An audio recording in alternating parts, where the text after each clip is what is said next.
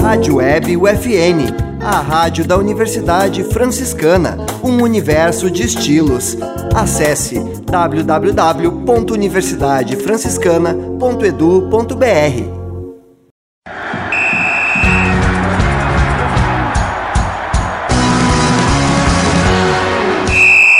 No ar, UFN Esportes. Você vai saber agora as principais notícias do esporte no mundo, Brasil em Santa Maria.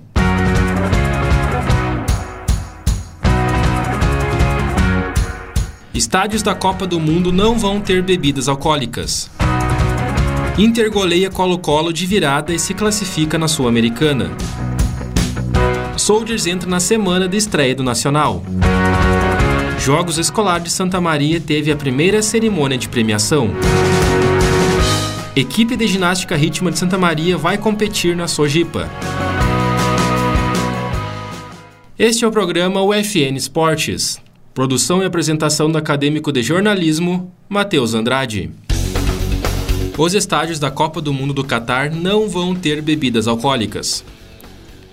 Segundo a agência Reuters, a venda vai ocorrer apenas fora das arenas, antes e depois de algumas partidas. O Mundial de 2022 vai ser o primeiro a ser realizado em um país muçulmano, com controles rígidos sobre álcool. O evento e o esporte são historicamente associados à cerveja e é patrocinado por marcas do setor, mas a venda não vai ocorrer durante os jogos. No entanto, há possibilidade de haver bebidas alcoólicas em camarotes e áreas VIP dos estádios.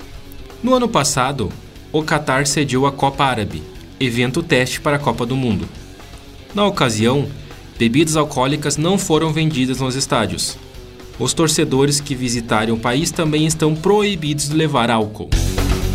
Foi uma noite emocionante e histórica em Porto Alegre. Com apoio de 40 mil torcedores, o Internacional goleou o Colo-Colo, de virada, por 4 a 1 e garantiu vaga nas quartas de final da Sul-Americana. A mobilização iniciou horas antes da bola rolar, a torcida colorada protagonizou as ruas de fogo nas imediações do estádio. De pênalti, os chilenos saíram na frente aos 12 da etapa inicial. Alan Patrick aos 28 e Edenilson aos 31 iniciaram a remontada.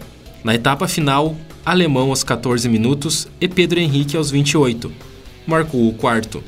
O Inter está classificado para as quartas de final da Sul-Americana. O Colorado vai enfrentar o Melgar do Chile. Os jogos pelas quartas da Sul-Americana vão ser nos dias 3 e 10 de agosto. O Santa Maria Soldier está em fase final de preparação para o Campeonato Nacional de Futebol Americano. A tabela original da competição foi alterada e os santamarienses só vão fazer a estreia na competição no próximo domingo, dia 10. O jogo vai ser contra o Canoas Bulls, na região metropolitana. O último treino oficial, antes do jogo inaugural, foi no sábado, dia 2, no campo do bairro Campestre.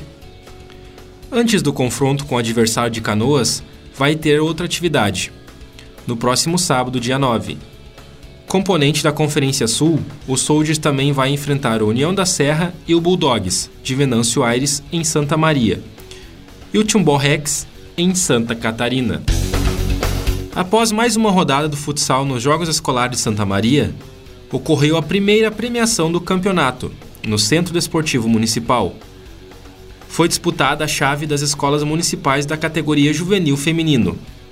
E os times vencedores foram conhecidos na quarta-feira, dia 6.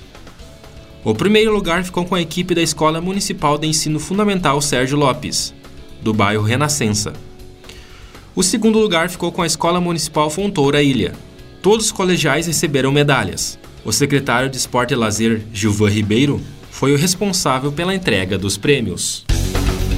A escola de ginástica Roberta Padilha compete no próximo final de semana na capital gaúcha. A equipe santamarense vai participar no sábado, dia 9 e no domingo, dia 10, da Copa e do Torneio Integração da Sociedade de Ginástica de Porto Alegre.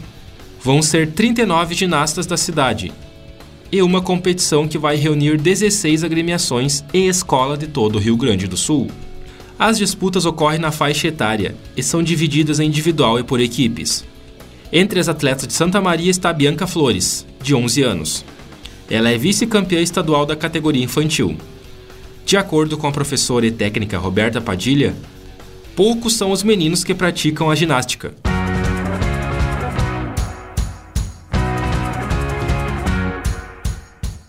Este foi o programa UFN Esportes, na Central Técnica Clenilson Oliveira e Alan Carrion, com a supervisão do professor e jornalista Bebeto Badic.